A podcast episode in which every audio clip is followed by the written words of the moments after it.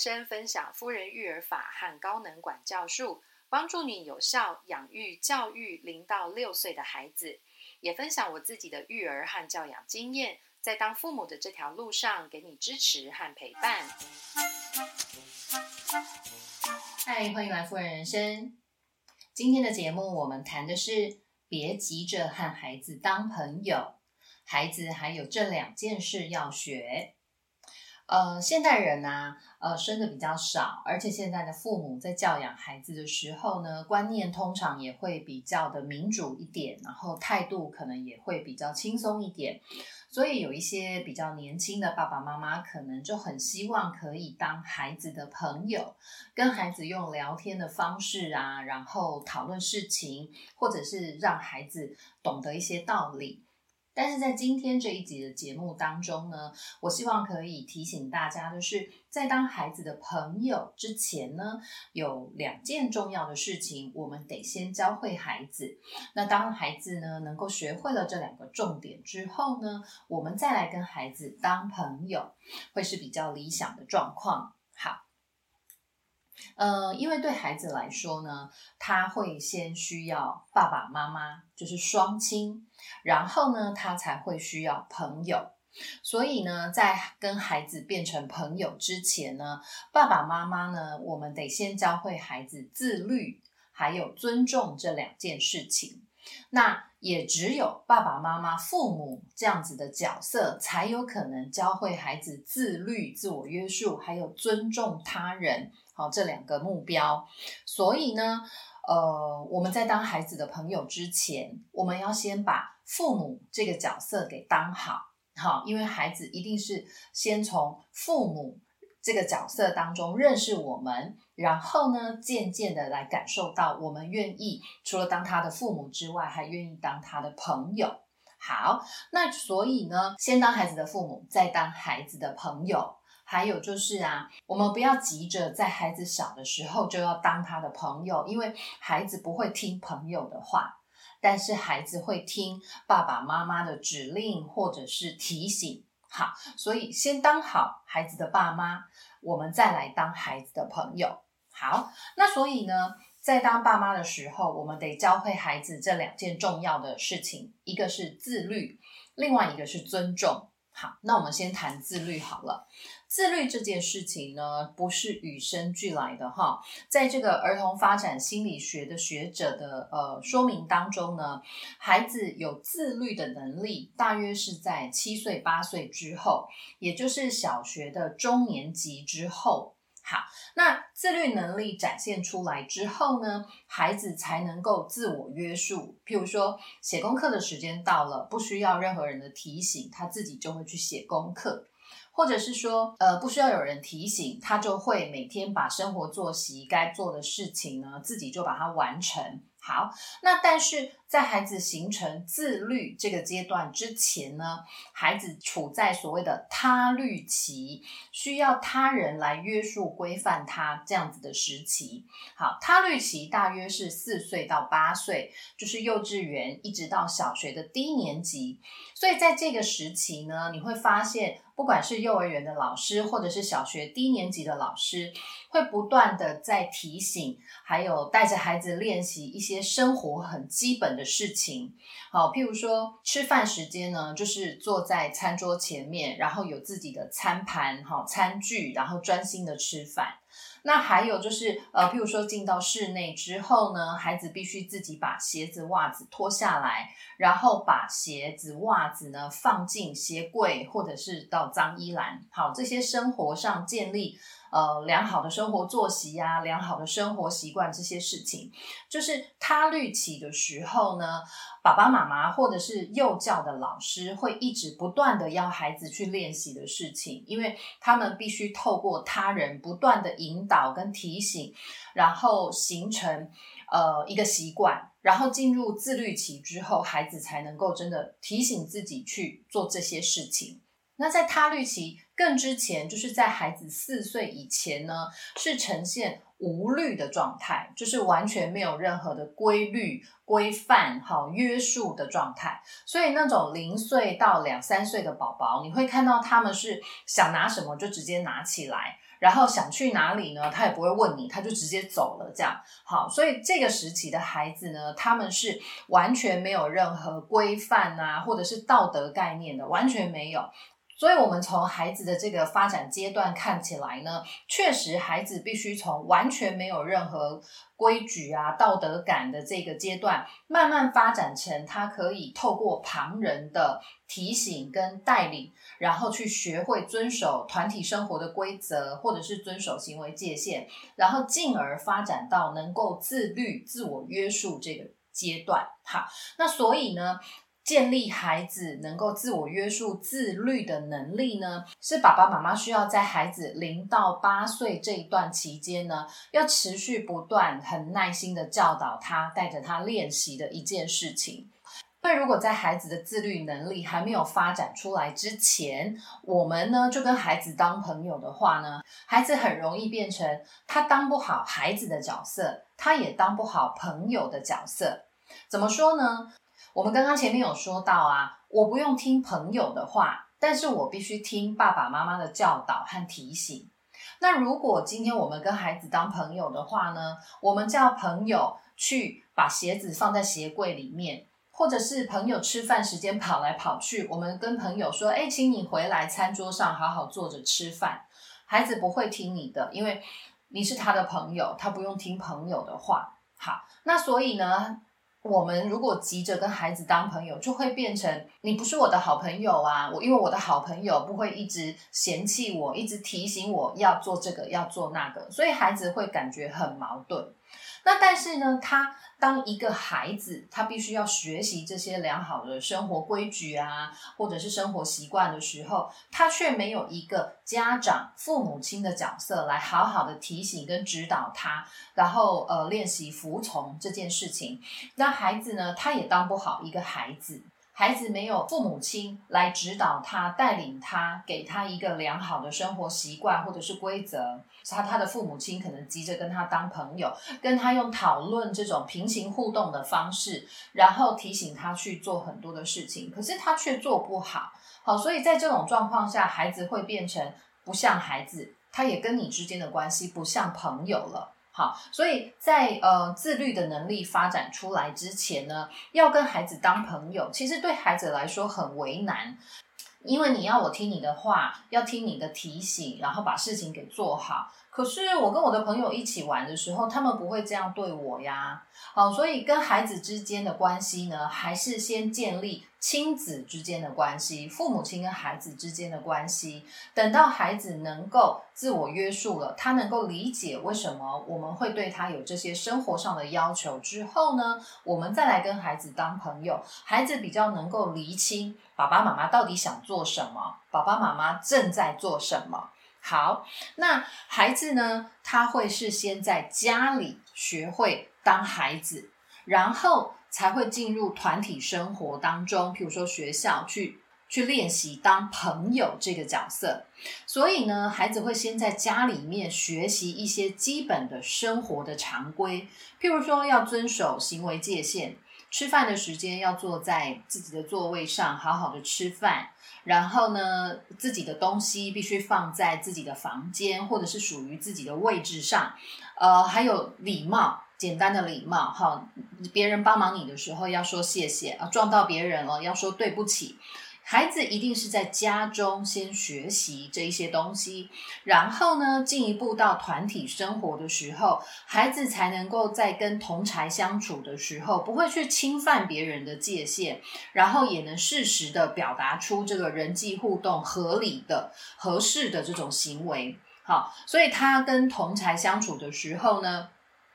他不会去抢别人的玩具，然后也不会任意的去打人啊、咬人，这样攻击别人。好，那然后在人际互动上，他能够表现出适当的行为。好，他知道接受帮忙的时候要说谢谢，然后撞到别人的时候要说对不起。好，所以孩子呢，这一切的呃。人际关系呀，或者是他的行为表现呢，基础全部都在家里面，那一定都是从家里面开始练习这些最基本的行为啊、规矩啊、礼貌等等的。所以在家中，角主角就是谁？就是爸爸跟妈妈。必须要不断的持续努力练习，陪伴孩子去练习这一种常规或者是礼貌的东西。当他们能在家里面习惯这一些呃指令跟提醒之后，进入团体生活，跟朋友相处，跟同才相处的时候，他也他们也才能够习惯对待别人应该要如此。那更进一步的，就是当老师有一些要求的时候，孩子也才能够去遵守老师的要求，遵守在上课的时候教室里面的规则。好，所以在家的基础真的很重要。那这些基础真的是必须靠爸爸妈妈花时间、花力气去不断的提醒跟带领孩子练习。那所以，当孩子八岁之后呢，慢慢的，他们就能够发展出自律的能力出来。也就是说，他们开始懂得了父母亲为什么要这么教他们，而且他们也会发现，确实在生活中、在学校、在跟他人相处的时候，他们真的必须要遵守这些规范，真的就是像爸爸妈妈教我的一样。好，那这个时候，孩子他就会。自我约束，他就有能力去提醒他自己，然后要去做出这一些社会能够接受的这些行为跟表现了。好，那第二个呢，我们如果想跟孩子当朋友，要重要注意的第二个重点就是，我们要教会孩子学会尊重。那尊重呢这个词啊，在字典里面的解释是带有敬重的意思。敬重呢，分开来讲就是尊敬还有重视。那在亲子关系当中呢，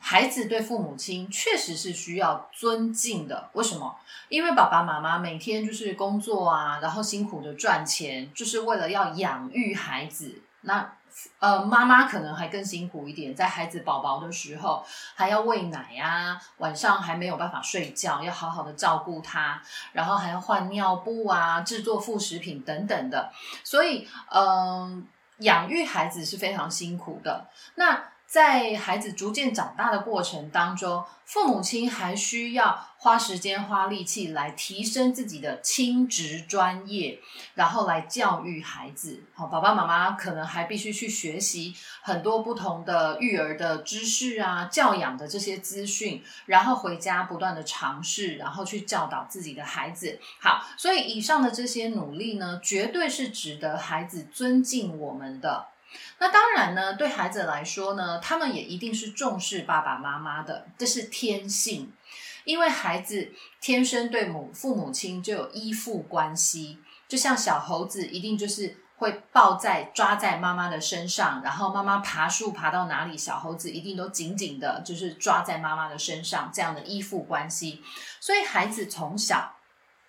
天性使然，他一定会对父母亲很重视，因为这是依附关系。然后呢，孩子会很在乎爸爸妈妈的意见啊、教导啊、各式各样的提醒，也期望能够得到父母亲的认同跟鼓励。好。那但是呢，这种尊敬啊、重视，绝对不是只有孩子对父母这样子的单方面的，一定也需要父母亲对孩子有相同的对待。所以在我们要求孩子要尊重父母之前呢，父母要先表现出尊重孩子的模样，因为我们要示范给孩子看，尊重是怎么一回事，尊重他人的行为是什么模样。孩子看了，他就会学起来。那这种就是一种潜移默化的影响。好，那父母亲对孩子的尊重呢？呃，譬如说，尊重孩子也是会有自尊心的。所以，我们不要在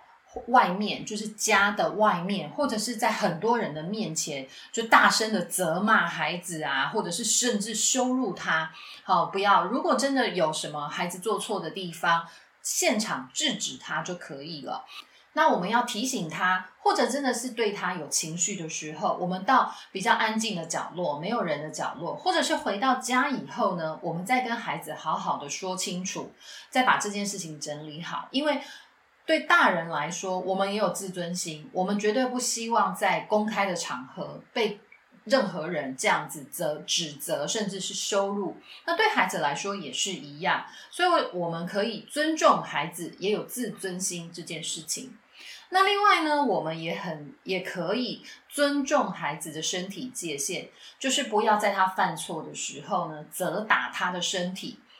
打孩子呢，体罚在现在的教育当中呢，不是被鼓励的，因为这算是侵犯孩子的身体界限。那表示说，今天爸爸妈妈我生气了，我就可以打你。那孩子就会觉得，哦，所以生气的时候是可以打人的，所以他可能在学校的时候生气的时候，他会打同学。那如果在家里他生爸爸妈妈的气，他可能会动手打爸爸妈妈。好，所以尊重孩子的身体界限。当他犯错的时候，不要责打他的身体，这也是一种尊重。好，那因此呢，呃，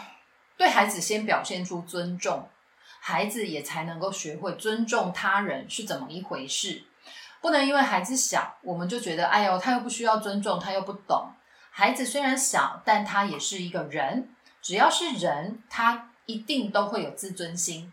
当他有自尊心的时候，他一定能够感受到被尊重是什么样的感觉。好，所以即便孩子小呢，我们还是一样要表现出对孩子的尊重，孩子就会知道尊重他人是什么样的模样，是什么样的行为。那逐渐的孩子。随着年龄的增加，然后呢，有这样的家庭氛围的熏陶，孩子会逐渐习惯，也慢慢的清楚知道尊重到底是什么意思。然后呢，他就会表现出尊重他人的行为了。就譬如说，我不要任意的去侵犯别人的界限，好，我不会随便的打人，我也不会随便抢别人的玩具。那还有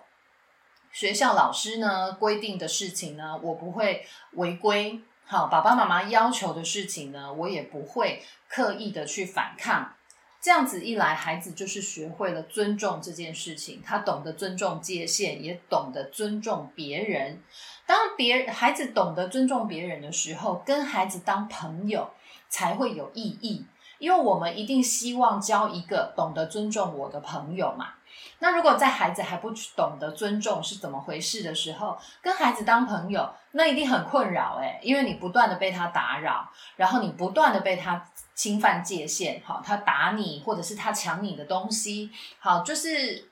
在孩子不懂得尊重之前，跟孩子当朋友其实很累。好，就会回到像我们刚刚讲自律的时候一样，孩子当不好孩子这个角色，他也当不好朋友的这个角色，所以呢，还不如我们在孩子小的时候，就是专心的用爸妈的这个角色呢，教养好孩子，然后帮助他们去练习建立好的生活习惯啊，然后呢，练习遵守规定、有礼貌这些生活态度，然后呢，学习尊重他人。好，还不如就是从小的时候好好练习这些东西，把基础给打好。等孩子大了以后，我们再来跟孩子当朋友，反而彼此都能够比较舒服，也彼此真的能够达到当朋友的那种陪伴跟互相支持的效果。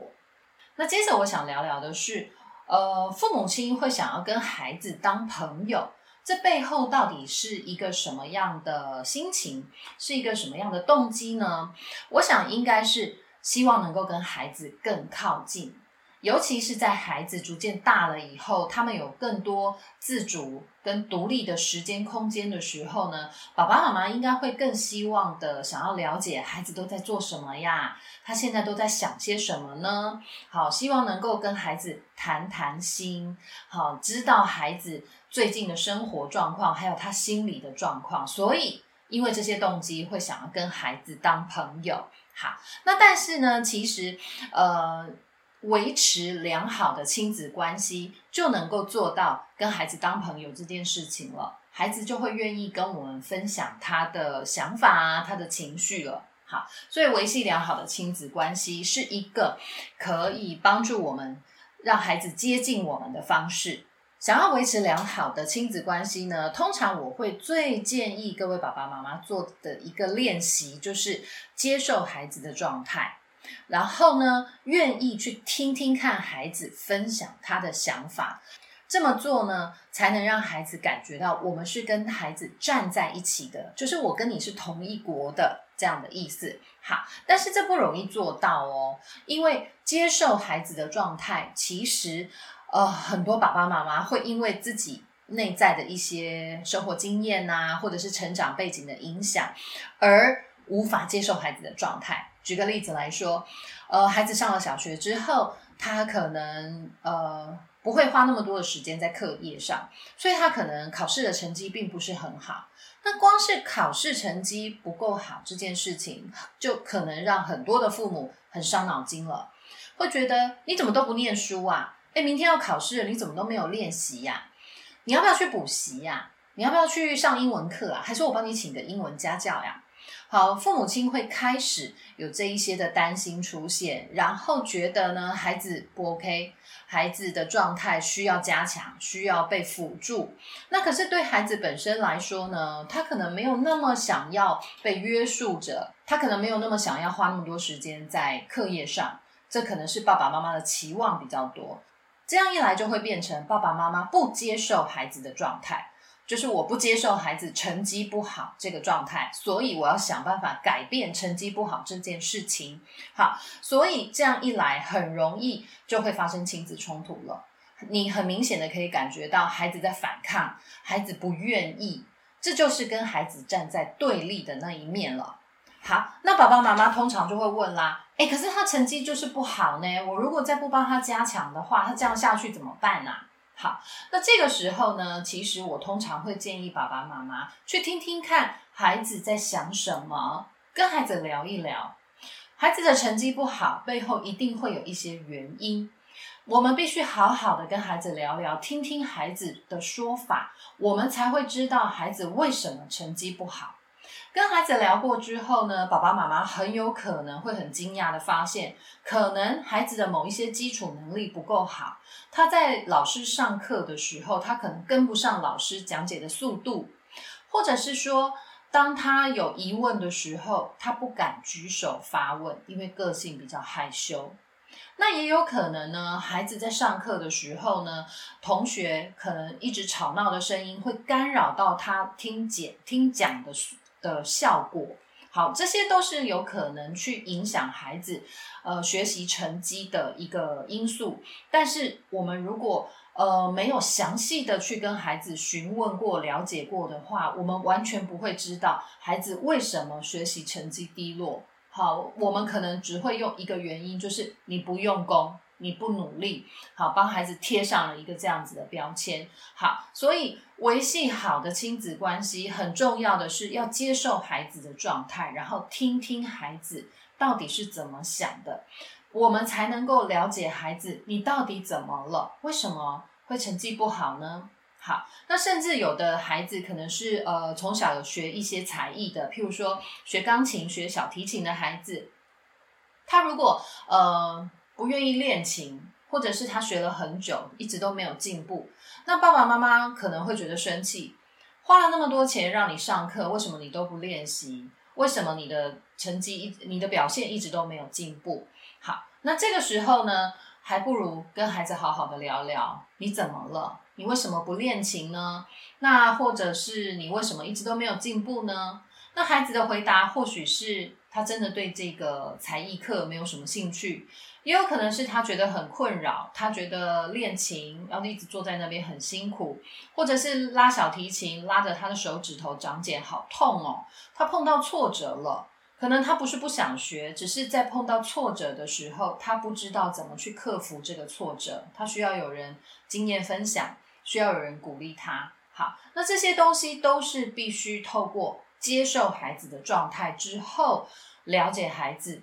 我们才有可能发现的。那这么做这样的练习，其实就是维系良好的亲子关系了。孩子愿意开口跟父母亲讲话，我们才有可能跟孩子当朋友啊。朋友一定是能够彼此抒发彼此的心情、彼此的困难，而且不会去责骂对方的，是吗？所以要跟孩子当朋友呢，一定要跟他站在那同一边，因为朋友会认同我。朋友不会责骂我啊。好，那讲到这里呢，就延伸到另外一个爸爸妈妈常出现的情绪，就是担心。我们会担心孩子做不好，担心孩子这个那个的。好，那仔细的呃分析一下，担心这个情绪的背后心理状态代表了什么意思？担心背后通常代表的意思就是，我不相信你能做得好，我不认为你可以。所以我很担心你，我希望你照我的建议去做好。那其实呢，这样子一来，担心就其实是一种否定了，否定孩子的能力，否定孩子做出的决定。好，那当然，如果我们否定了孩子的话，他一定也不想靠近我们，也不想要跟我们当朋友，因为对孩子来说，朋友不会否定我，我一定是跟能够认同我的人当朋友。好，所以我们能做的是关心孩子，而不是担心他。关心他，你怎么了？怎么最近都没有在练琴呢？妈妈想要知道最近是发生了什么事情，会影响你，让你都不想要练琴了呢？用这样的方式去关心孩子，让孩子告诉我们他怎么了。好，愿意听孩子说话，让孩子有机会开口说话，而不是都是爸爸妈妈在讲。都是爸爸妈妈在教训孩子，哈，因为朋友不会教训他，然后朋友会认同他，愿意听他说话。好，当孩子的爸爸妈妈不容易，当孩子的朋友更是不容易，因为要有很多的练习，还有很多爸爸妈妈需要的自我成长，因为接受孩子的状态，还有。担心这两件事情，都是我们需要刻意的去练习，才能够越来越熟悉的。身为父母的这种天性，让我们天生就是会担心孩子，让我们天生就会呃，因为担心而去否定了孩子的状态，而不愿意接受孩子当下的状况。好，所以我们需要刻意的去练习。让自己把担心放下来，而是去关心孩子，听听孩子说说看他怎么了。好，这样子一来，才真的有机会，才真的有可能可以当孩子的朋友，孩子也才会愿意接受我们这个朋友。好，那当爸爸妈妈啊，能够真的跟孩子成为好朋友的时候呢，其实啊，比孩子跟同才的朋友之间呢，多了很多的优势。我们愿意倾听孩子说话，了解他的感受啊，他的想法，而且跟孩子同年龄的朋友比起来，爸爸妈妈这个朋友呢，更有能力，更有生活经验，更有各式各样的资源。在孩子碰到困难的时候，可以陪他一起讨论、拟定计划、面对问题，然后最后去解决问题。所以，这绝对是跟孩子当朋友能够保有的一个优势。那当然，我们要好好的保有这个优势啊。然后，在孩子小的时候，先陪伴他，把自律还有尊重这两件事情给学好，把基础给打好。然后呢？我们自己同时哦，在孩子成长的过程中，我们同时也要练习刚刚提到的，接受孩子的现状，还有呢，把担心给放下，用关心来取代。好，我们自己也有功课要做好，然后呢，跟孩子一起成长，孩子在学，我们同时也在学，然后把我们自己，因为是成年人，我们有的比孩子更稳定的内在力量。然后用这样子的内在力量来陪伴孩子，成为孩子的一个成年的朋友，一个长辈的朋友，陪伴孩子一起成长，一起长大，成为孩子一辈子的朋友。我相信这会是一个非常愉快的人生经验，也会是一段非常愉快的亲子关系。好，那以上这些是我的分享。那接着我也想来分享一些啊，跟学生当朋友的经验。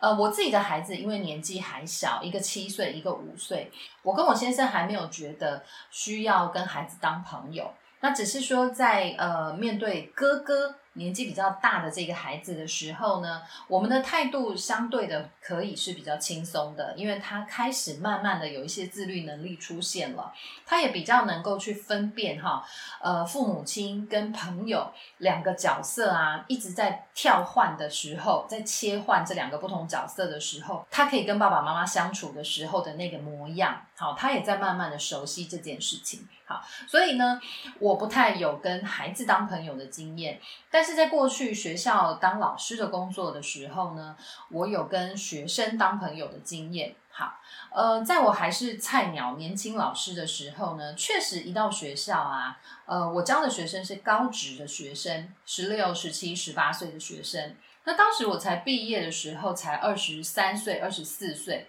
所以当学生看到一个年轻的女老师走进教室的时候，他们一定会很想要跟你当朋友。下课的时候啊，就是一定会上前来问你有没有男朋友啊，你结婚了没呀？你家住哪里呀？然后上课的时候一定会不断的想要调侃你这样子。好，那但是呢，在我一直以来的。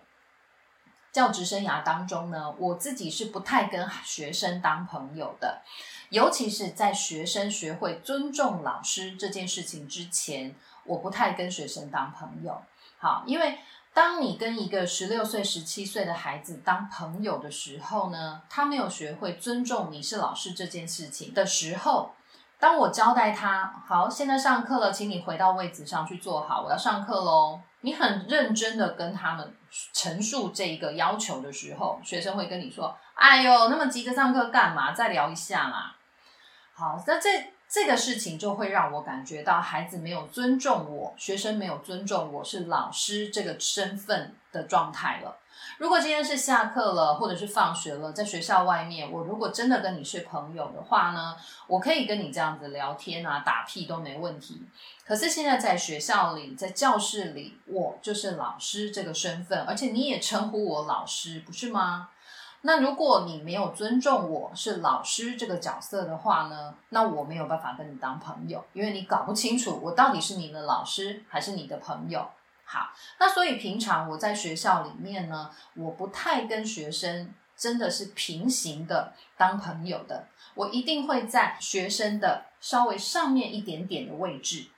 我可以倾听你说话，但是你的人生还有你的生活当中，还是有很多需要学习跟被提醒的地方。这个时候呢，就是我像一个大姐姐这样子的角色来提醒你，或者是。跟你分享你需你需要学习的东西，好，这个是我觉得我能够跟学生稍微当朋友的一个经验分享。好，我不太能真正的成为他们的朋友。